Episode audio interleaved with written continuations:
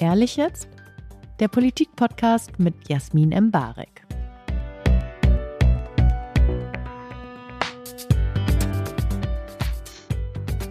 Herzlich willkommen zu Ehrlich jetzt, ein weiterer Politik-Talk, äh, den alle gebraucht haben und äh, der noch ehrlicher ist als alle anderen und der den Politikern die wirklich wichtigen Twitter-Debatten herausfiltern lässt. Und die hat außerhalb der Bubble eigentlich noch niemand gehört. Und das machen wir heute mit Andreas Scheuer. Eigentlich muss man sie ja nicht vorstellen, aber ich würde ganz kurz so einen Lebenslauf durchrattern, damit äh, sie nicht in die Versuchung kommen, das auszuschmücken im Podcast. Hallo erstmal. Freut uns sehr, dass Sie da sind. Andreas Scheuer, nennen alle nur Andi, aber sein zweiter Name ist Franz. 48 Jahre alt, geboren in Passau, ist MdB seit 2002 und in der CSU. Er war Generalsekretär der CSU und ist seit 2016 Vorsitzender der CSU Niederbayern. Er war Staatssekretär unter Ramsauer und vom 14. März 2018 bis zum 8. Dezember 2021 Bundesminister für Verkehr und digitale Infrastruktur in Merkels letztem Kabinett. Er vererbte den Deutschen den E-Scooter, die nie Ende Diskussionen über die Maut- und Flugtaxis. Seit kurzem ist er Vorsitzender des Vereins Asienbrücke e.V. Herr Scheuer, habe ich irgendwas vergessen? Weil hier soll sich niemand als falsch gestempelt fühlen. Nein, alles gut. Ist ja nachzulesen. Das stimmt. Wie geht's Ihnen denn? Mir geht's gut. Bin mit der politischen Situation nicht zufrieden, aber. Darauf kommen wir noch. Äh, aber Sie dürfen jetzt. Privat und persönlich geht's mir richtig gut. Sie haben es ja schon angesprochen, auch in einer neuen Funktion als Präsident der Asienbrücke fühle ich mich sehr, sehr wohl, weil ich einfach auch die Dynamik sehe und interessante Themen. Auch heute werde ich wieder eine Delegation empfangen, aber auch natürlich unterwegs sein. Von daher, mir geht's gut. Das ist schön sehr. Wir fangen mit ein bisschen Fun an. Okay. Äh, deswegen, wir stellen nochmal eine Schätzfrage am Anfang und ich habe eine für Sie, die lautet: Bereuen Sie mehr oder weniger als fünf abgesetzte Tweets Ihres Lebens? Boah, Weniger. Haben Sie einen parat, von dem Sie so sagen, ja gut, das hätte jetzt nicht sein müssen? Spontan keinen, aber ich bin ja nicht einer wie manche andere, die zu später Stunde auch amtierende Bundesminister irgendwelche Tweet absetzen, sondern warum bereue ich so wenig? Weil ich mir jeden Tweet schon überlege und ich weiß auch um die Wirkung und dass natürlich auch jeder Tweet Reaktionen hervorruft. Also würden Sie sagen, Sie können stolz polarisieren? Warum polarisieren? Ich gebe meine Meinung wieder. Aber ich weiß, dass meine Meinung auch polarisieren kann. Okay, das lassen wir so stehen. Sie dürfen übrigens auch eine Gegenfrage stellen, wenn Ach, Sie Lust haben. Bin ich gar nicht gewöhnt. Ja, hier ist alles möglich. Wow. Sie haben keine, ne? Momentan noch nicht, nee, aber super. Wenn das, wenn kann, das ich kann es mir ja aufsparen, ja. Ich habe übrigens eine Frage, die wollte ich Ihnen schon immer stellen. Wir kennen es ja auch schon was länger. Dass der Spitzname von professionellen Menschen verwendet wird in Medien, also auch sozusagen als Bundesminister, dass man Andi schreibt. Ist das irgendwas, was Sie gestört hat oder wollten Sie das? Das hat sich irgendwie so entwickelt. Also wirklich erst in Zeiten im Deutschen Bundestag hat mal mein ehemaliger Sprecher für Verkehr Dirk Fischer aus Hamburg angefangen, mich ständig Andy zu nennen. Ja? Mhm. Und irgendwie hat sich das so entwickelt. Ich habe jetzt da nichts dagegen gemacht, sondern viele nennen mich natürlich Andreas, ja klar. Aber das hat sich jetzt so in den letzten Jahren ziemlich verschärft. Vielleicht auch von Leuten, die mich sehr kritisch sehen, dass sie dieses Andy einfach so. Hätten Sie Andreas Franz schreiben sollen? Naja, lassen wir den Franz weg. Ja. äh, Hat der eine Bedeutung? Kam, ja, mein Opa. Ja. Andreas ist schon okay. Okay. Muss ich ehrlich sagen, das gibt mir jetzt relativ viel, dass ich das jetzt endlich weiß. Aber wir sind ja hier, um Themen zu besprechen. Ja. Und äh, Sie haben ein Thema mitgebracht, das ziemlich weit gefasst ist ich habe nichts anderes erwartet. Innovation. Was genau bewegt Sie denn da noch? Ist das so eine Nachwelle aus dem BMVI, die so bei Ihnen mitgeschwappt ist? Oder ist es, ist es Sehnsucht nach dem alten Job oder Sehnsucht nach Neuem? Das ist bisschen was aus allem, weil ich komme ja von der Ecke äh, weniger Einschränkungen, Verbote, sondern mehr Innovation und Fortschritt, weil nur diese Strategie kann Wohlstand erhalten in Deutschland und Chancen für die nächste Generation geben. Ich bin jetzt in der Funktion als Präsident der Asienbrücke auch so, dass ich weiß, dass es in anderen Teilen der Welt eben auch viel an Turbo und Dynamik und Innovation gibt. So ein klassisches Beispiel, deutscher großer Unternehmer macht einen Industriebetrieb in Vietnam, ist da schon seit Jahrzehnten sehr erfolgreich, auch mit der beruflichen Ausbildung, genauso die Schule genauso übernommen wie aus Bamberg aber parallel dazu hat er 2000 ITler sitzen und will 4000 auf 4000 aufwachsen. Also das heißt in Vietnam. Und das macht mir schon Gedanken und zu sagen, ey, was machen wir in dem Transformationsprozess? Was müssen wir gestalten? Wie gehen wir in die Zukunft? Und ich bin sehr, sehr bewusst darüber, dass die junge Generation innovationsbegeistert ist, technikbegeistert ist, aber wir einfach zu wenig reden darüber. Ich habe jetzt unlängst gesagt, Zukunft macht man nicht mit Patex-Kleber, sondern mit Meisterbrief, Bachelor und Master. Ja, okay, dann, dann muss ich jetzt mal ganz kurz einsteigen. Man könnte ja jetzt auch sagen, dass die Verzweiflung, die zu Klebern führt, dazu beiträgt, dass eine gewisse Innovation startet, nämlich eine politische, wenn man eine neue Kompromissebene findet. Auch wenn man inhaltlich nicht mit den Klimaklebern mitgeht, oder nicht? Ja, ich bin immer für radikale Kompromisse. Mhm. Den äh, nehme ich. Also wirklich aus Überzeugung.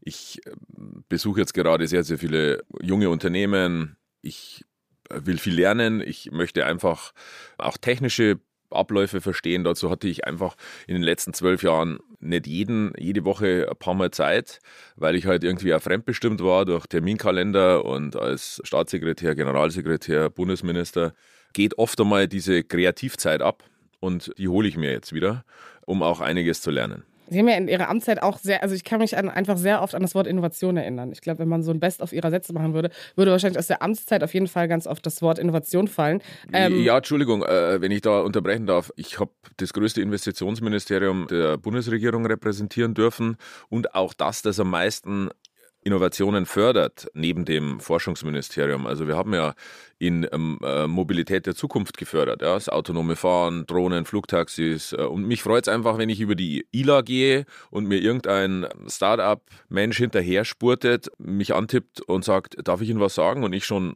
total äh, reagiert, oh Gott, was kommt jetzt? Wir sind eine Ausgründung der RWTH Aachen und durch ein Drohnengesetz, das Sie gemacht haben, haben wir Planungssicherheit und deswegen Investoren und deswegen können wir in die Zukunft durchstarten. Und das, sowas freut mich richtig. Man könnte jetzt darüber sprechen, darauf kommen wir auch gleich noch das Thema Wohlstand, dass das natürlich gesichert wird, weil man die Struktur und das System aufrechterhält. Und in Zeiten von Krisen, die sich äh, besonders am Ende ihrer Amtszeit gehäuft haben und dann kam also von Corona, Ukraine-Krieg, andere Themen etc., ist es ja relativ schwierig, Innovation auf was zu setzen, wenn man merkt, okay, andere Systeme sind marode. Jetzt mal beside von E-Scootern, Flugtaxis, und das ist jetzt gar nicht irgendwie satirisch gemeint oder so, gab es nicht relativ wenig Innovation, weil sie eigentlich aufräumen mussten? Oder es immer noch aufgeräumt werden muss? Ich meine, es ist ja auch nicht so, als würde der Amtsnachfolger Wissing jetzt gerade einfach vor Töpfen stehen, die er schmeißt und äh, sagt, ja. Yeah. Ja, das Verkehrsministerium hat sich halt in den letzten Jahren, genauso wie das Landwirtschaftsministerium, zu einem sehr emotionalen Ministerium entwickelt. Und das ist gar nicht mit meiner Person verbunden, sondern schon. Aber was ja, meinen Sie damit mit äh, emotional? Äh, ja, äh, ich sag mal, früher hat man in Deutschland wahrscheinlich mit Finanzpolitik oder auch mit anderen Politikfeldern so Wahlkampf oder politische Diskussion geführt, ganz an erster Priorität und das Verkehrsministerium, Landwirtschaft, Ernährung, Verbraucherschutz ist irgendwo ganz zum Schluss gekommen. Dieser Fachbereich hat sich sehr stark emotionalisiert, weil es um den Kampf geht, um die Zukunft, auch um Klimaschutz. Wie gehen wir richtig vor? Da habe ich ja schon gesagt, ich bin äh, nicht aus der Ecke, dass ich irgendwem was an Mobilität verbieten möchte. Da gibt es auch genug Politikerinnen und Politiker oder auch Bürger, die diese Strategie fahren. Ich habe halt einfach immer auf die Weiterentwicklung und Innovation gesetzt. Und da habe ich auch viele Beweise dafür, dass es durch diese Entwicklung auch viel an Positives gibt. Beispielsweise, wir haben die Ost- und die Nordsee als die saubersten Meere der Welt. Warum? Weil wir politische Rahmenbedingungen gesetzt haben und das Schwefelaufkommen in äh, Nord- und Ostsee sich in den letzten Jahren um 90 Prozent reduziert hat. Nicht mein Verdienst, sondern es ist europäisch festgelegt worden und wir haben es umgesetzt. Daraus entsteht eine neue Motorentechnik, deswegen entstehen neue Schiffe und jetzt wollen wir das irgendwo bei der internationalen internationalen maritimen Organisation reinbringen, haben wir als Deutsche und Europäer keine Mehrheit, weil die Chinesen und die Südamerikaner andere Interessen haben. Aber ich sage halt, durch diese Leitlinien, politischen Rahmensetzungen entsteht dann Innovation. Das meine ich mit dieser mhm. Strategie. Das, da redet man halt zu wenig in Deutschland drüber. Und da hast du als Verkehrsminister zum einen natürlich den großen Komplex der Bahn und jeder will pünktlich fliegen und jeder will seine Ortsumfahrung und äh, der dritte möchte seinen Lärmschutz und der vierte wieder nicht. Das meine ich mit emotionalisieren. Das erwartet man von einem Verkehrsminister, dass er das so umsetzt. Wenn ich mir die Reden von beispielsweise FDP und Grüne aus der letzten Periode anschaue, dass alles anders werden muss und dass die Bahn umgekrempelt wird und, und vieles mehr. Also ich stelle fest, nach einem Jahr ist es eigentlich alles noch beim Alten. Schon bemerkenswert. Aber Sie kennen ja die Problematik. Sie Ja, wissen ja auch, aber- wie, aber- wie lange aber- es in dem Ministerium dauert. Ja, aber Personalentscheidungen, äh, die angekündigt waren in der letzten Periode, könnte ich als Minister schon machen. Ja. Ja. Dieser Koalitionsvertrag hat irgendwie viereinhalb Zeilen zum Radverkehr. Also wenn ich mir das erlaubt hätte, zum Radverkehr in einen Koalitionsvertrag nur viereinhalb Zeilen zu schreiben und nicht ein ganzes Kapitel, ich kann mir die Diskussionen lebhaft vorstellen. Ich Vielleicht ist es der Bayern-Bonus, den man dann kriegt. ja, vielleicht, ja. Äh, Und ich möchte es ja da nicht auf E-Scooter reduzieren. Der E-Scooter Nee, ist ja nur, nur, die, nur die Hardware. Ja. Das ist auch so eine 50-50-Entscheidung. Wissen Sie, ich stand vor der Wahl zu sagen, lassen wir die E-Scooter zu. Jeder macht einen Kurztrip nach Barcelona, schaut sich mit den E-Scootern die Stadt an, ist total begeistert, wie einfach das geht, kommt hierher und sagt, der E-Scooter stört mich aber. Weil die irgendwie rumliegen. Ja, gut, dann kann man es aber als Stadt Berlin auch regeln. Das, diese Verordnung, die ich gemacht habe, sieht vor, dass man den Wildwuchs hier einfach durch Regeln anders macht, nämlich ordentlicher. Das gibt es in Mailand genauso wie in Paris, in, in äh, Barcelona genauso wie anderswo in Europa. Also man könnte es machen. Man braucht sich ja nicht aufregen über diese Dinge, sondern das, die gehören auch zur Mobilität. Und meine drei Säulen waren immer verkehrsträgerübergreifend, technologieoffen und die Verbindung von mobil und digital. Die Mobilität der Zukunft wird mit dem Handy bestellt, verkehrsträgerübergreifend. Ein Bahnhof darf nicht nur das System Schiene im Blick haben, sondern alle anderen Zuläufer auch. Genauso wie der Flugverkehr. Und das dritte ist die Technologieoffenheit, dass wir mit allen Antrieben, mit allen Möglichkeiten dafür sorgen, ja, nachhaltiger zu sein, sauberer zu sein und den Klimaschutz im Blick zu haben. Ich würde gerne nochmal auf, diesen Kontrast Systemproblem und dann den Wunsch nach Innovation zurück. Danach zu fordern, ist jetzt sozusagen vielleicht auch eine politische Sehnsucht, weil man ja, das macht ja auch müde, wenn man weiß, dass bestimmte Dinge erstmal saniert werden müssen oder dass Prioritäten gesetzt werden müssen aufgrund von Klimaschutz oder weil man eine Automobilbranche hat, die man zu bedienen hat, etc. Glauben Sie, das ist jetzt vielleicht auch einfach eine angenehmere Position, um in- Innovation zu sprechen? Ja, ich kann mir ja meine Situation nicht aussuchen. Die Situation ist ja entstanden durch eine Wahlniederlage der CDU-CSU bei der letzten Bundestagswahl. Also werden ja. Sie nochmal Verkehrsminister geworden. Äh, pf, äh, also ich hätte gerne eine andere Lage, nämlich Mhm. nicht in der Opposition zu sitzen. Aber die Konservativen sind immer an der äh, Spitze des Fortschritts. Vielleicht muss ein Konservativer auch mal äh, überraschen. Äh, Sie haben ja vorher einen Cappuccino reingetragen und haben sich Ja, dafür dass- dass entschuldigt. Sie mich äh, dafür ja, klar. dass da Hafer, äh, Hafermilch drin ist, ja. Ja, ich hab wusste gesagt, es nicht. ich habe da überhaupt kein Problem damit, ja. Also, Sie hätten ja auch glutenintolerant sein ja, können. pf, äh, vielleicht, aber ich will es jetzt nicht an der Hafermilch festmachen, aber ich habe da kein Problem damit. Und das ist oft einmal das Überraschende, dass wir oft uns in so Sackgassen hinein diskutieren, äh, wo man irgendwie auf allen politischen Seiten einen Gegensatz aufbaut und dann kommt man immer aus den Sackgassen heraus. Bevor man reingegangen wäre, wäre vielleicht sogar der Kompromiss ziemlich nah gewesen oder jetzt sage ich mal, die, die Schnittmengen relativ nah gewesen. Ja? Wie ist die Situation, über Innovation zu sprechen? Ich möchte Treiber von Innovation sein, aus über, wirklich aus einer festen Überzeugung heraus, weil es mir selber Spaß macht. Ich bin begeisterungsfähig, ich bin neugierig und ich gehe da zu Unternehmen hin, die haben das Leuchten in den Augen. Die können dir wirklich was erzählen. Ich war unlängst bei einem Unternehmen, das mir gesagt hat, ja, wir fliegen zum Mars. So, oh, okay. Ja, wir fliegen zum Mars. So, dann haben sie mir das alles beschrieben und ich, so, ich bin kein Naturwissenschaftler, ich muss mir das alles erklären lassen. Und wenig später gab es einen Riesenartikel in Zeitungen zum Thema, wie ist der nächste Step im Weltall? Und die Jungs haben absolut recht gehabt, wie sie mir das erzählt haben. Und das macht mich echt glücklich zu sehen, dass es in Deutschland Menschen gibt, die wirklich zielorientiert auf die Zukunft zusteuern. Und natürlich soll es einen politischen Support geben in Innovation. Ich bin nicht glücklich darüber, dass eine Forschungsministerin in Deutschland 0,0 bekannt ist, dass man über sie auch nicht spricht. Aber das war ja in der Legislatur davor nicht anders, oder? Ja, da sage ich jetzt nichts dazu, aber ich kannte als Jugendlicher Heinz Riesenhuber, der Mensch mit der Fliege, äh, der ähm, unglaubliche rhetorische Fähigkeiten im Deutschen Bundestag präsentiert hat. Für einen jungen Abgeordneten damals war es für mich immer ein absolutes Vergnügen, ihm zuzuhören. Den habe ich als Jugendlicher gekannt. Und das würde ich mir wünschen, dass wir mehr über das Möglichmachen diskutieren und weniger über das Verbieten. Ja, aber ich glaube, also eine Assoziation von jungen Menschen mit einer Forschungsministerin hat ja auch viel damit zu tun, was eine Jugend sozusagen von der Zukunft hält, oder? Naja, da muss ich Ihnen aber schon sagen. Und das meine ich jetzt gar nicht kollektiviert irgendwie als Klimajugend oder sonstiges, aber eine gewisse Art von Krisenermüdung, die dazu führt, dass es sozusagen in einen Survival-Modus geht, ist ja schon gerade da. Und da habe ich das Gefühl, das ist jetzt kein Faktor, der das unterstützt, um zu wissen, wer Frau Schack-Watzinger ist. Ja, aber bei meinen Besuchen erlebe ich was anderes irgendwie. Also mit denen, denen ich rede, ich habe es unlängst mal gesehen an meiner Heimatzeitung. Da gibt es einen Fünfspalter für einen Menschen, der äh, entschieden hat, sich irgendwo anzukleben, der zehn Tage in Stadelheim war bei zehn Scheiben Brot und weil es dann auch kein veganes Essen gab und konnte das in fünf Spalten darstellen. Ich habe mir die Frage gestellt, geben wir dem besten Absolventen der Meisterschule auch so viel Raum? Wer mit 1,0 abgeschlossen hat und warum er der Beste sein wollte. Aber hat er nicht eine Spalte im Handelsblatt? Na, das glaube ich bezweifle ich. Aber also die jungen Macher, die vom Handwerk bis zur Hochtechnologie unterwegs sind, das würde ich mir wünschen, dass wir mehr über die reden. Ne? Ich habe es halt einfach gesehen, jetzt unlängst meine Reise nach Singapur und Vietnam da ist ein Hunger nach deutscher Mentalität da, nach Made in Germany, nach Qualität und wie gehen wir selber mit uns selber um? Wie malträtieren wir uns? Wie foltern wir uns selber mit vielen, vielen Diskussionen? Ist äh, immer schon äh, für mich äh, erstaunlich, was Deutschland auch so aushält, ja, an Diskussionen. Ist ja schön für unsere Demokratie, dass wir Haben Sie eben ein Beispiel, eine Diskussion, die Sie irgendwie völlig unnötig finden? In der Vergangenheit wahrscheinlich viele, aber jetzt sage ich mal, ich habe mich mit meiner Amtszeit, jetzt schauen wir wieder zurück, leider, eineinhalb Jahre mit Fahrverboten in Innenstädten beschäftigen müssen, wo 60, 70, 80 Städte kurz vor einem kompletten Fahrverbot waren. Ja.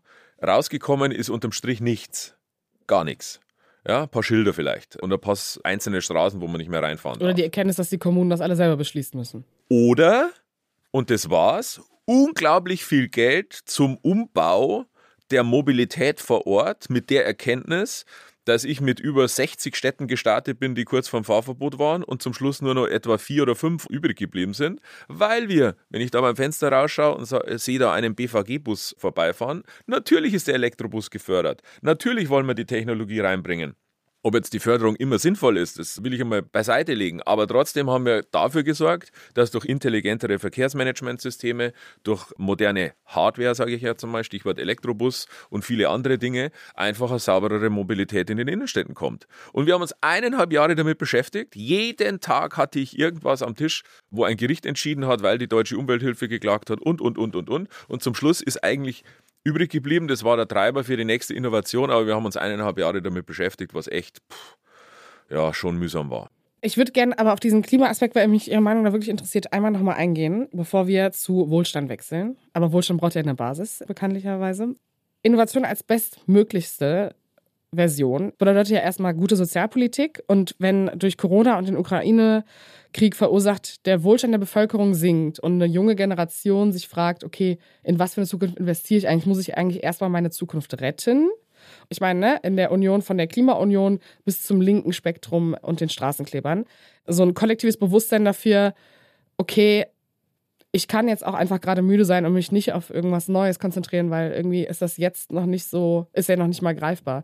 Und sie waren ja auch Teil dieser, vielleicht als ersten Aspekt, dieser leidigen Klima-RAF-Diskussion. Auf den Begriff möchte ich nicht nochmal eingehen. Ich glaube, den, das sind so Nischendiskussionen, die nicht weiterführen. Aber ist das sowas, wo sie dann so sagen, so resignieren und denken, okay, ich mache jetzt trotzdem mit dem Innovativen weiter und das andere, das lösen andere?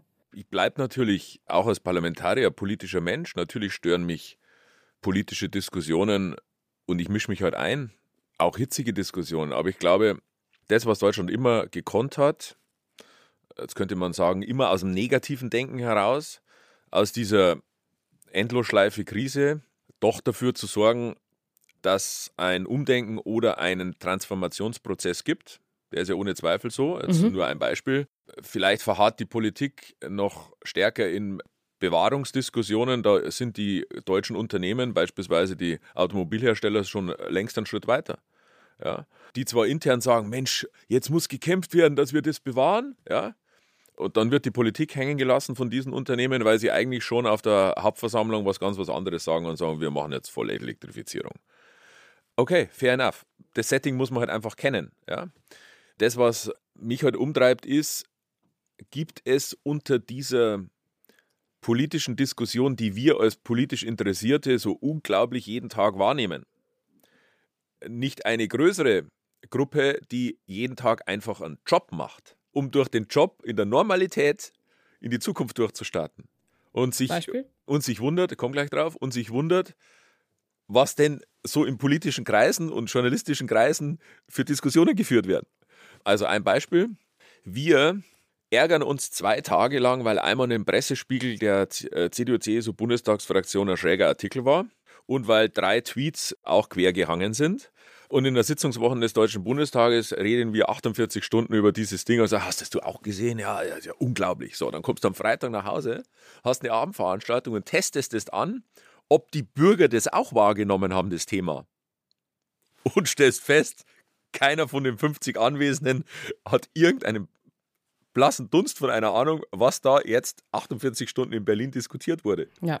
Also das Agenda-Setting ist oft vor Ort anders als wie in diesen, Aber sie ich darf jetzt nicht Berliner Bubble sagen, weil das äh, darf man Doch, jetzt nicht mehr sagen, Sie. aber äh, in diesen äh, Mikrokosmen oder Raumschiff oder oder oder, ich habe Ihnen was mitgebracht, das irgendwie Wissenschaft, Wirtschaft, Gesellschaft in Ostbayern, Trilog. Dass der Bayern-Werbeblock kommt, das wusste ich. Nee, nee, mir ist es nur zugeschickt worden, auch von der Universität Passau, ja, Mhm. äh, zugeschickt worden.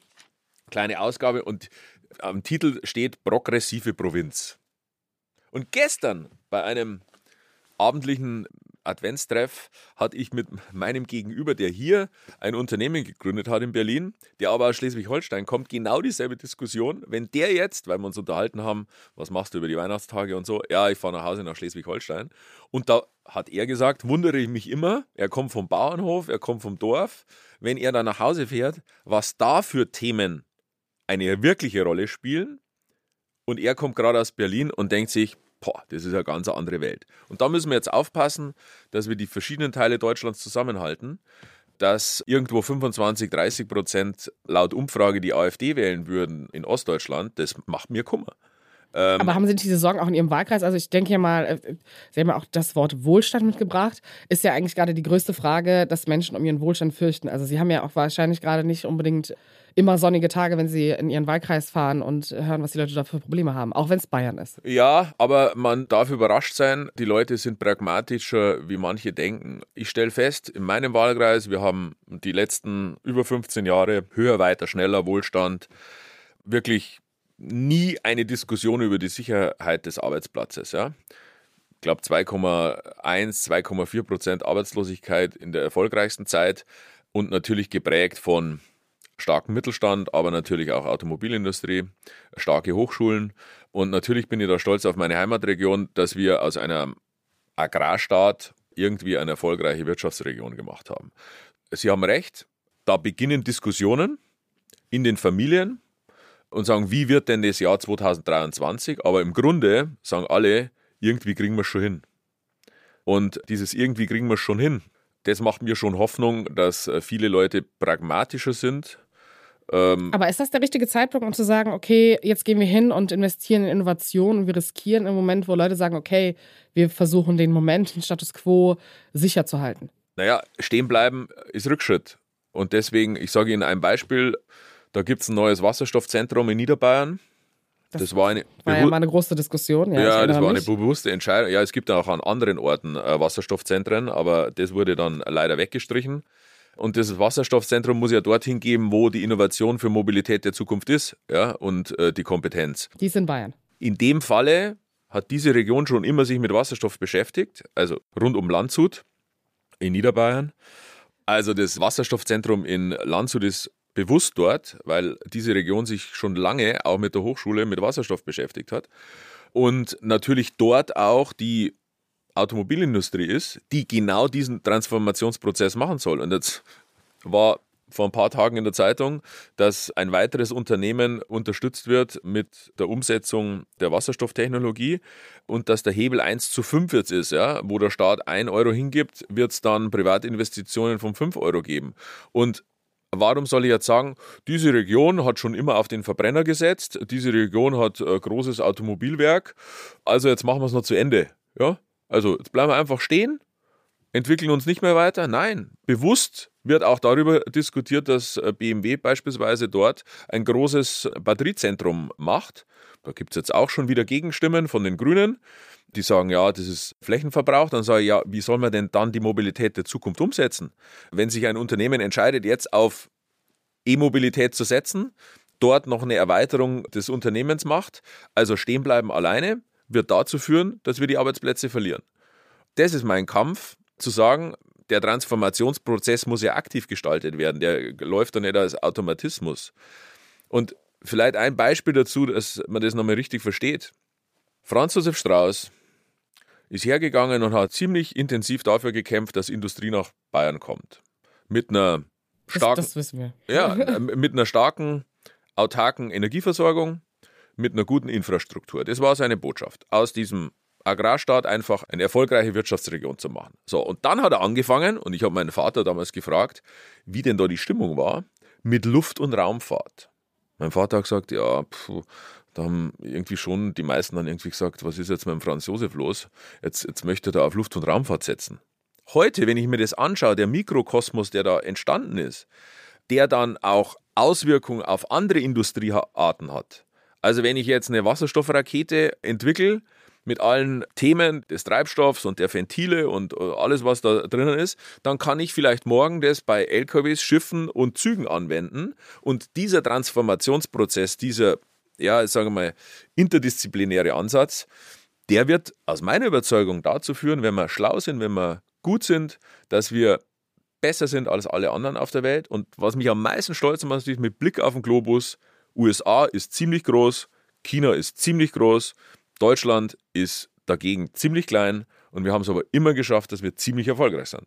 Ja, aber jetzt gerade, wenn Importe irgendwie teurer werden und die Gesellschaft irgendwie stagniert und die Leute, bevor sie sich ein Lastenrad, einen E-Scooter oder ein AMG kaufen, ist sorry, dass ich darauf so rumhacke, aber Nee, überhaupt ähm, nicht. Alles was gut. ist denn, haben Sie einen Take, wie man das parallel mitlöst? Weil das ist ja schon ein ziemlich Sie großer Teil der Bevölkerung. Naja, nicht nur das, sondern das Gesamtpaket, einen Staat nach der Krise wieder wirtschaftlich zu stärken und ins Plus zu ziehen, in ein großes Plus, das dementsprechend auch das weitere Plus für Innovation und Investitionen gibt. Also wir müssen jetzt an zwei Stellen nochmal aufpassen, aus meiner Sicht. Das eine ist dieser ähm, Inflation Reaction Act in USA, der dazu führt, dass aus Deutschland raus schleichend, aber wahrnehmbar Produktion verlagert wird nach USA. Also verschiedene Fertigungslinien in Deutschland einfach runtergefahren werden, die Leute in Kurzarbeit gehen und dann in USA durch dieses Paket, das milliardenschwer ist, Produktionslinien einfach eröffnet werden. Das ist eine Geschichte, wo ich sage, äußerst gefährlich, weil äh, USA damit profitiert von der äh, globalen Situation jetzt gerade, auch Stichwort Ukraine-Krieg, und sich an keine Handelsabkommen hält mit diesem sehr nationalen Paket.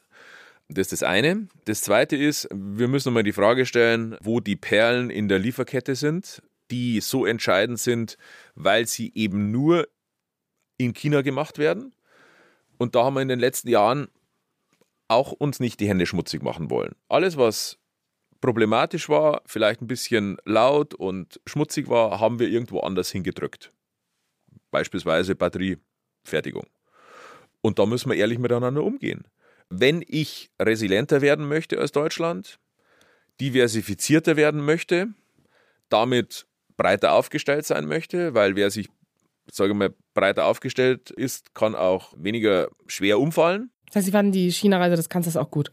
Es wird nicht ohne China gehen. Ob ich jetzt eine Reise gut finde oder nicht, steht auf einem anderen Stern äh, zu dem Zeitpunkt. Aber es wird nicht ohne China gehen. Nur, man vergisst bei der Diskussion, gibt es ein schönes aktuelles Gutachten momentan der Eu- Europäischen Handelskammer, mehrere hundert Seiten stark, wie abhängig China von uns ist. Die Frage stellt man nicht so oft wie die andere Frage, wie abhängig sind wir von China. Ja, aber ich glaube, die Faktoren der Abhängigkeit der Deutschen gegenüber der Chinesen ist ja durchaus bedrohlicher auf eine gewisse Art als andersrum. Aber dann müssen wir ehrliche Analyse machen, wo die Perlen in dieser Schnur der Lieferkette sind. Nennen Sie eine. Ja, zum Beispiel die Halbleiterdebatte oder auch die seltenen Erden. Das wird der nächste Bottleneck werden. Seltene Erden, zum Beispiel auch in Südamerika. Die Chinesen gehen nicht nur nach Afrika rein und sichern sich dort Vorkommen, sondern auch nach Südamerika. Und da müssen wir einfach schneller sein. Ich möchte, dass wir stattfinden als Europäer. Also jetzt, Gott sei Dank, hat es ja den Gipfel gegeben mit den ASEAN-Staaten. Das ist äußerst wichtig, um nicht entweder oder China zu machen, sondern sowohl als auch. Also natürlich wird es ohne China nicht gehen, aber es gibt ja auch andere Staaten dort, die hochinteressant sind, hochdynamisch sind und wo wir einzelne Fertigungslinien, die wir hier in Deutschland nicht mehr haben, aber für unsere Produktion brauchen, natürlich dort abbilden. Aber da sind ja echt, also ich finde, da gibt es zwei Probleme. Erstens, außenpolitisch sozusagen schwierig, das zu rechtfertigen. Oft. Also es gibt ja auch durchaus Staaten, die durch antidemokratische Züge ein Problem darstellen, wenn man sagt, okay, als westliche Kraft möchte man da Bündnisse schließen oder wirtschaftlich agieren. Und ich habe manchmal das Gefühl, die Debatte in Deutschland hat immer so ein, dieser Überlegenheitston gegenüber dem asiatischen Raum, der ist ja noch nicht weg. Das stimmt. Was mich einfach bewegt ist, dass wir uns anmaßen, allein als Europäer Standards zu setzen. So, und ich hatte ein Gespräch mit einem hohen Politiker aus Kambodscha beispielsweise, der dann irgendwie nicht mehr zurückhalten konnte und gesagt hat, ihr sagt uns, dass wir unabhängiger sein sollen gegenüber dem chinesischen Einfluss. Ihr macht aber in Europa die Standards so hoch, dass wir immer drunter durchmarschieren und keine Chance haben, diese Standards zu erfüllen, weil wir noch nicht so weit sind. Im Übrigen könnte ich das für Afrika auch sagen. Also müssen wir vielleicht einmal lernen, zwar Standards zu setzen, aber auch mal, ich sage es jetzt etwas flapsig, fünf Grad sein lassen. Was ist mir lieber? Dass der Einfluss sich von einigen Staaten noch ausweitet, wo wir ein Problem haben damit, oder eine Chance zu geben, Standards zu erfüllen. Es wird vielleicht nichts gegen jetzt die Wirtschaft in Kambodscha, aber es werden wahrscheinlich nicht alle sozialen, ökologischen Standards erfüllt werden können in dieser Produktion. Es wäre aber notwendig, den ersten Schritt zu machen, dass die mit uns zusammen agieren und nicht mit anderen, um es einmal vorsichtig auszudrücken. Weil man kann sich nicht ständig beklagen, dass der Einfluss zu groß wäre. Nancy Pelosi ist ja in Taiwan nicht nur wegen Taiwan gelandet. Das war ein Signal für den ganzen indopazifischen Raum, dass USA dasteht als Partner. Das würde ich mir für die Europäer auch wünschen. Wir haben da riesige Chancen, weil wir immer eine offene Tür haben, so erlebe ich. Aber auch ein erstarktes Selbstbewusstsein dieser Staaten. War jetzt mit der indischen Delegation unterwegs. Die indische Delegation wäre vor zehn Jahren noch ganz anders hier in Berlin äh, angekommen. Ich spüre ein großes Selbstbewusstsein, gerade von indischen Parlamentariern. Und das soll kein Vorwurf sein, großes Selbstbewusstsein, was die Zukunft angeht, vor allem nach den Entscheidungen von Apple und Samsung, dort ziemlich groß zu investieren. Woher kam so Ihr persönlicher Fokus auf den asiatischen Raum? Also, ich, also vielleicht können Sie ja nochmal in einem Satz zusammenfassen, was genau Ihre Funktion jetzt da ist und wieso. Aber das müssen Sie kurz halten. Sie müssen ganz kurz Ihre Funktion einmal erklären. Also ich bin Präsident der Asienbrücke, das ist ein Verein, der vor allem die Wertepartnerschaften im Blick hat und eben nicht den Schwerpunkt China hat, sondern die 15, 16 anderen Staaten im asiatischen Raum sehr weit aufgefächert zwischen Indien und Australien, würde ich mal sagen. Und wir kämpfen dafür, von Kulturthemen bis Wirtschaftsthemen einfach da ein Bewusstsein auch in Deutschland zu schaffen, aber auch andersrum in Asien für Deutschland und Europa zu schaffen. Auch was die Werte betrifft, die Diskussion über Demokratie und, und vieles andere. Ja, ab Ende Januar, als ich das auch genehmigt bekommen habe vom Bundeskabinett, weil es ist ja noch innerhalb der Karenzzeit, kann ich diese ehrenamtliche Tätigkeit ausführen als Präsident der Asienbrücke und die Dynamik hat sich noch verstärkt nach der Aggression Russlands gegenüber der Ukraine. Die Delegationen nach Deutschland sind immens aus diesen Staaten in den letzten Monaten angewachsen. Ich hatte ein wunderbares Treffen. Es hat das Auswärtige Amt organisiert mit Parlamentarierinnen aus Malaysia und Indonesien. Hochinteressant. Nur als ein Beispiel, wo ich einfach die Aufgeschlossenheit der asiatischen Seite sehe. Und ja, das ist ein Verein, den ich gerne führe. Aber wieso der Swap von Verkehrsfokus auf das? Ich bin von einigen gefragt worden, ob ich mir das vorstellen kann, da jetzt auch in der Opposition einen parteiübergreifenden, neutralen Verein zu führen, der sich mit diesen Asien-Themen beschäftigt. Die Atlantikbrücke wird geführt von Sigmar Gabriel. Die Gorfa, das ist für die arabischen äh, Staaten, wird geführt von äh, Peter Ramsauer. Dann haben wir gedacht, es kann jetzt auch nicht schlecht sein, die Asienbrücke nochmal so zu unterstützen, äh, auch mit meinem Engagement, dass wir den sehr jungen Verein, der 2019 gegründet wurde, mit den echt spannenden Themen ja, zu unterstützen. Ich würde das Thema Dynamik in Asien einmal schließen und es tut mir leid, dass ich, ich bin, ich, ich glaube, ich bin die Unprogressive in diesem Gespräch, weil ich immer so in die Vergangenheit schaue oder auf das, was nicht richtig läuft. Aber haben Sie eine politische Sache, über die Sie sich richtig geärgert haben in letzter Zeit, die Sie, die Sie gerne anders gelöst hätten? In letzter Zeit. ja, in letzter Zeit, wenn Sie das breit auslegen, aber da habe ich mich ja schon mehrfach wiederholt. Wenn ein Projekt scheitert, wie die Pkw-Maut, dann ärgert es einen. Das überlagert alles 88 Verordnungen und Gesetze habe ich erfolgreich durch die Parlamente gebracht und dieses eine hängt wie Blei in den, in den Kleidern und das ärgert natürlich, klar. Sie haben jetzt so internalisiert Angst gehabt, dass ich danach frage, dass ich, ich meinte eigentlich eine politische Sache, die prinzipiell war, mit der Sie gar nichts zu tun haben, die Sie gar nicht schuld sind. Haben Sie jetzt irgendwie so, so einen Psychotest gemacht, ob ich nee, gleich an, dass ich ist, gleich ist, auf die Pkw-Maut anspringe? Nein, ich wollte das gar nicht.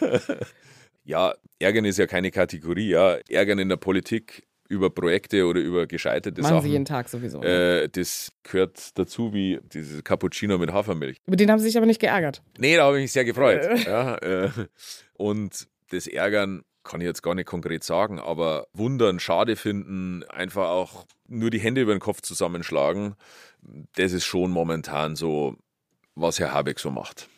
Ja?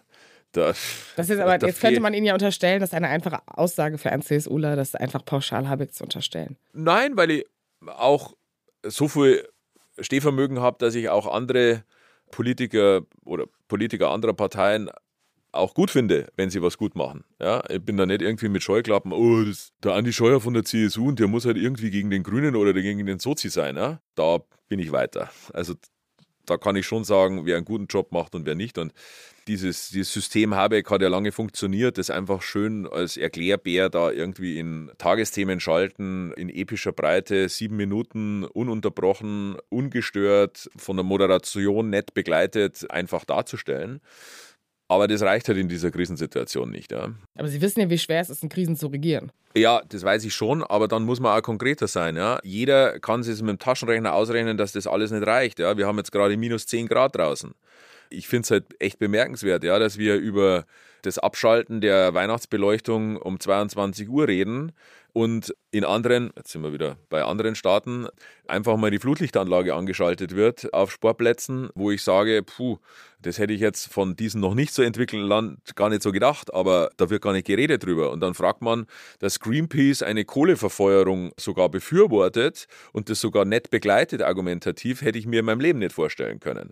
Dass äh, in Japan und äh, Südkorea gerade die letzten zwei, drei Quartale mit Wirtschaftswachstum waren, hängt damit zusammen, dass diese beiden Länder gesagt haben, sie setzen auf die Kernkraft. Sie werden dafür sorgen, dass wir die Klimaziele erreichen, aber das geht nur mit der Kernkraft. Jetzt machen Sie wirklich noch ein großes Fass auf zum Ende, ne? Ja, Entschuldigung, äh, äh, Sie haben mich ja, Sie haben mich ja wirklich herausgefordert. Die Niederlande äh, haben jetzt gesagt, es werden neue Atomkraftwerke gebaut.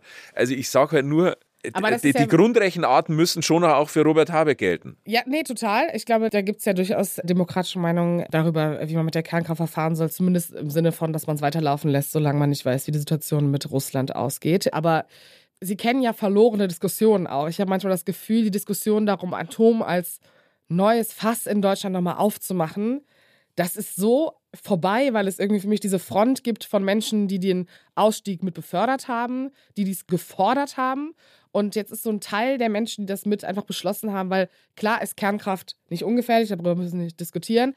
Jetzt ist dieses Thema wieder im Raum und ich habe das Gefühl, die deutsche Gesellschaft ist sehr resistent gegen dieses Thema, weil man so. Also Verstehe ich ja auch. Alles geschenkt. Aber wenigstens, wenn man mal eine neue Lage hat, und die ist ja ohne Zweifel da, die neue Lage. Ich meine, ich habe ja auch vor den Atomausstieg gestimmt. Aber in einer anderen Lage. Und jetzt haben wir eine neue Lage und das schätzen andere Länder gerade auch für sich neu ein, dann müsste man doch wirklich mal grundsätzlich die Frage stellen, wir haben auch da die komplette Wissenschaft bei dem Thema aus dem Land gebracht. Lehrstühle wurden geschlossen. Die entstehen woanders jetzt. Weil man die Innovation auf was anderes gesetzt hat. Ja, ich wollte jetzt das Thema Innovation und Innovationstreiber verhindern, weil Sie mich vorher gemaßregelt haben, dass wir ständig bei Innovation sind. Aber, nee, das war keine Maßregelung. Ja, Vielleicht war das ja auch eine ähm, Schätzung. Äh, aber ohne Zweifel gab es ja mal sehr interessante Lehrstühle Wissenschaft zu dem Thema in Deutschland und die sind jetzt durch den Atomausstieg natürlich nicht mehr so en vogue. Aber auch da wieder gibt es neueste Nachrichten, dass in Kanada, in USA die Weiterentwicklung dieser Technologie dazu führt, dass es eben das Thema Gefahr reduziert werden kann oder minimiert werden kann. Aber da sind wir eben nicht dabei. Nee, wir sind nicht dabei, weil wir natürlich auch mit äh, Frankreich ein Nachbarland haben, das uns leider ein schlechtes Beispiel liefert. Wieso? Also ich glaube, die Innovation, die im skandinavischen Raum stattfindet oder äh, außerhalb Europas, ist ja, oder sozusagen sowohl in den USA als auch in China werden ja Kernkraftwerke gebaut und nicht abgebaut. Genau. Dass man mit EDF in Frankreich natürlich auch irgendwie ein Unternehmen hat, das die Innovation gegen die Wand gefahren hat, weil man einfach die Teile nicht saniert hat. Ne? Das ist natürlich immer ein bisschen schwierig, wenn man da nicht genug Argumentationskraft in der EU hat. Ja, aber wissen Sie, in meiner Heimatregion gibt es eine Partnerregion auf tschechischer Seite. Da ist jetzt der Ministerpräsident Fiala dort vor einer Wahl in den Bürgersaal gegangen mit unglaublichen und tosenden Applaus und hat verkündet, dass Südböhmen jetzt neue Atomkraftwerke bekommt. Da diese Modularwerke, aber auch in Temelin beim bestehenden Atomkraftwerk ausgebaut wird. Und was meine ich mit der vorhergehenden Bemerkung? Wir haben als Deutsche alles nach draußen gedrückt und woanders hingedrückt, was uns zu laut und zu schmutzig erschien. Und da würde Jetzt ich haben mir, wir die Kohle wieder an. ja, genau, genau, genau. Und das ist mir zu einfach, zu sagen, okay, lass uns da nochmal drüber reden, aber ich weiß auch, was dahinter steckt. Der, der Robert Habeck hat eine intensive politische Begleitung durch Frau Lemke, die den Auftrag hat, für die Grüne Partei da aufzupassen, dass da bei Robert nichts schief geht. Frau Baerbock hat da den Blick drauf, zusammen mit Jürgen Trittin im Hintergrund, dass Robert Habeck nicht zu stark wird. Und jetzt bin ich noch so auf jetzt der... Jetzt sind Sie aber voll in der Berliner Blase drin, das wissen Sie ja schon. Ne? Ich habe es jetzt nochmal provoziert, ja. ja, auf der Zielgerade. Okay, und jetzt haben Sie die Zielgerade schon angesprochen. Ich würde sagen, ich erinnere Sie nochmal daran, dass Sie eine Frage stellen dürfen.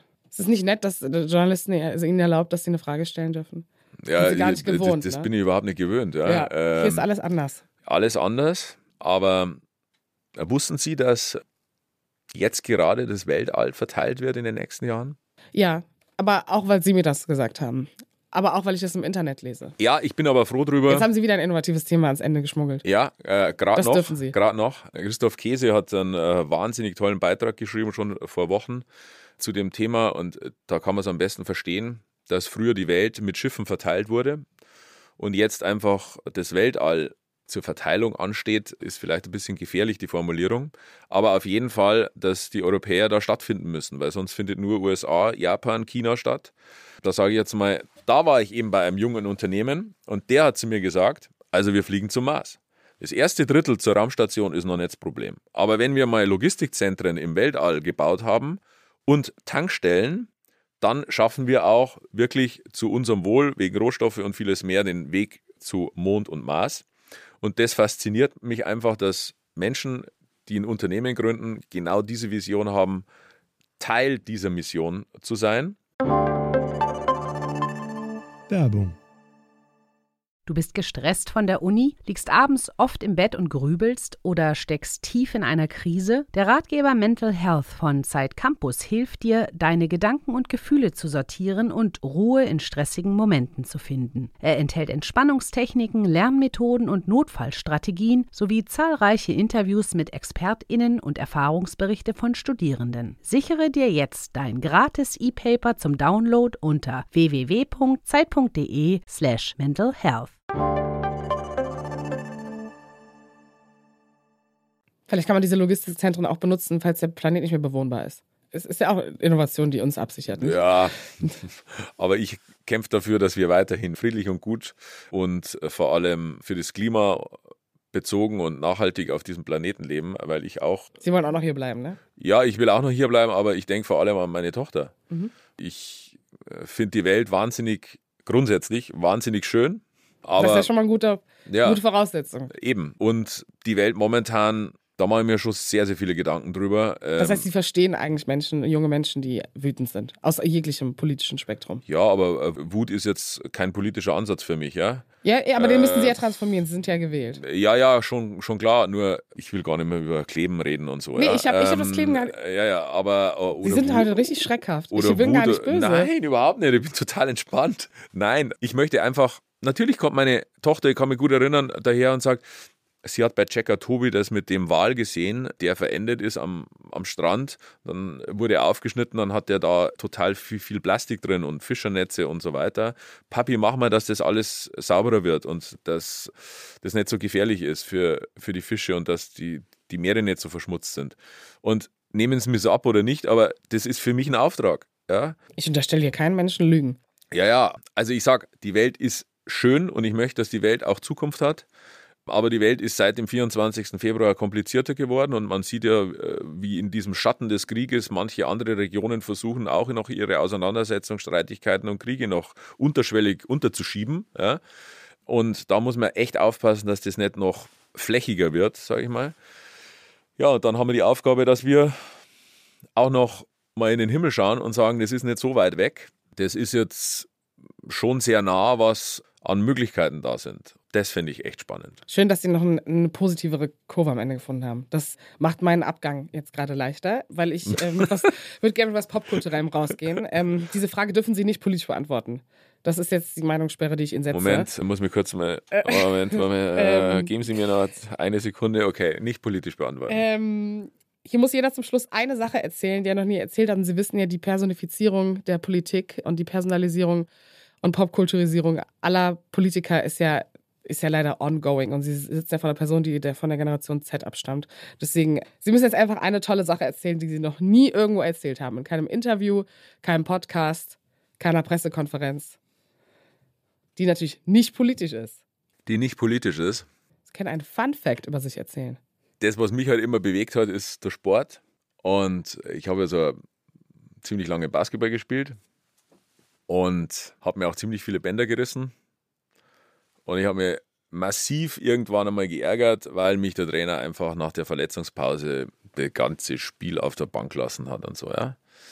Oder wenigstens die erste Hälfte. Und wir waren gegen 1860 München haben wir gespielt, TV Passau. Und dann äh, hat uns ein Spieler von 1860 München ziemlich viele Punkte eingeschenkt in der ersten äh, Halbzeit. Und dann hat der Trainer gesagt, also pff, ich habe jetzt kein Rezept mehr, ja, wirklich gar keins mehr, nur noch, nur noch eins. Du wirst es nicht schaffen und du pff, mit deinem Trainingsrückstand und so weiter, aber geh rein und versuch irgendwie, dass du den Typen da stoppst und der uns da nicht mehr irgendwie Körbe rein, rein boostet in der zweiten Hälfte. Und Sie haben es gemacht. Das habe ich dann ge- geschafft. Äh, Der hat nur noch zwei Punkte gemacht und das waren Freiwürfe und äh, war ehemaliger Bundesligaspieler. Der hat dann zu mir zum Schluss dann gesagt: So, boah, mir tut jetzt wirklich alles weh. Aber weil das noch nicht gereicht hat, sieben Sekunden auf der Uhr, Einwurf meine Mannschaft. Ich war wirklich der allerletzte, der in dem Spielzug 0,0 vorgekommen ist, weil der Trainer gesagt hat, der trifft es nie. Ja? Also stell dir einfach da hinten zur Auslinie, du hast einen anderen äh, Job, nämlich den, äh, den anderen Spieler da klein zu halten, aber bitte wirf nicht. Ja? Und dann kam halt der Ball auf irgendwelchen Umwegen zu mir, ich sehe den schon auf mich zukommen und es war drei Sekunden noch und so wie, wie so diese College-Filme, äh, US-College-Filme. Ja, genau. Moment. So, ähm, äh, und dann, ich habe einfach nicht hingeschaut, ich habe einfach abgedrückt. Die Sirene äh, und dann fällt eine Sekunde nach der Sirene das Ding in den Korb. Wir waren zur Hauptzeit 20 Punkte hinten und dann haben wir mit einem Punkt gewonnen, weil ich den Dreier versenkt habe. Das ist nochmal eine Heldenstory, mit der man Ja. nach Hause geht, ne? Ich danke Ihnen sehr für das Gespräch. Da würde jetzt ein amerikanischer Politiker sofort eine Story dahinter ja, ziehen. ich sehe Sie schon in der bunten mit Ja. Bildern. Schon, oder? Ja. Müssten Sie vielleicht mal machen. Das ist dann, dann können Sie Ihr Parallelleben vermarkten und dann als authentischer Politiker aus, aus diesen vier Jahren. Äh, Also ein US-Amerikaner, Politiker hätte das doch jetzt mit, mit Tränen nochmal. Sie können auch gern heulen. Wir können das gerne äh, mit aufnehmen. Ich hoffe, Sie haben sich hier fair und ehrlich behandelt gefühlt. Fair und ehrlich. Haben Sie immer noch keine Frage, ne? Das ist jetzt der letzte Moment, die letzten fünf Ich Sekunden. habe Ihnen doch die Frage gestellt nach dem Weltall. Sie haben es aber nicht beantwortet. Typisch Politiker. Ich habe. Wirklich? Habe ich das nicht mitbekommen? Nee, Sie haben das nicht beantwortet. Ja, dann müssen Sie die Wussten Sie, dass das Weltall verteilt wird? Achso, ich habe doch Ja gesagt. Ja, jetzt ist das die Antwort. Na, ich habe die Frage, vielleicht, vielleicht war die zu politisch. Vielleicht wollte ich, dass sie auf das popkulturelle Personalisierungsgame einsteigen. Aber das ist auch in Ordnung, weil unsere Zeit ist vorbei und ich danke Ihnen sehr für Ihre Zeit. Bis in zwei Wochen, liebe Zuhörer. Auf bald.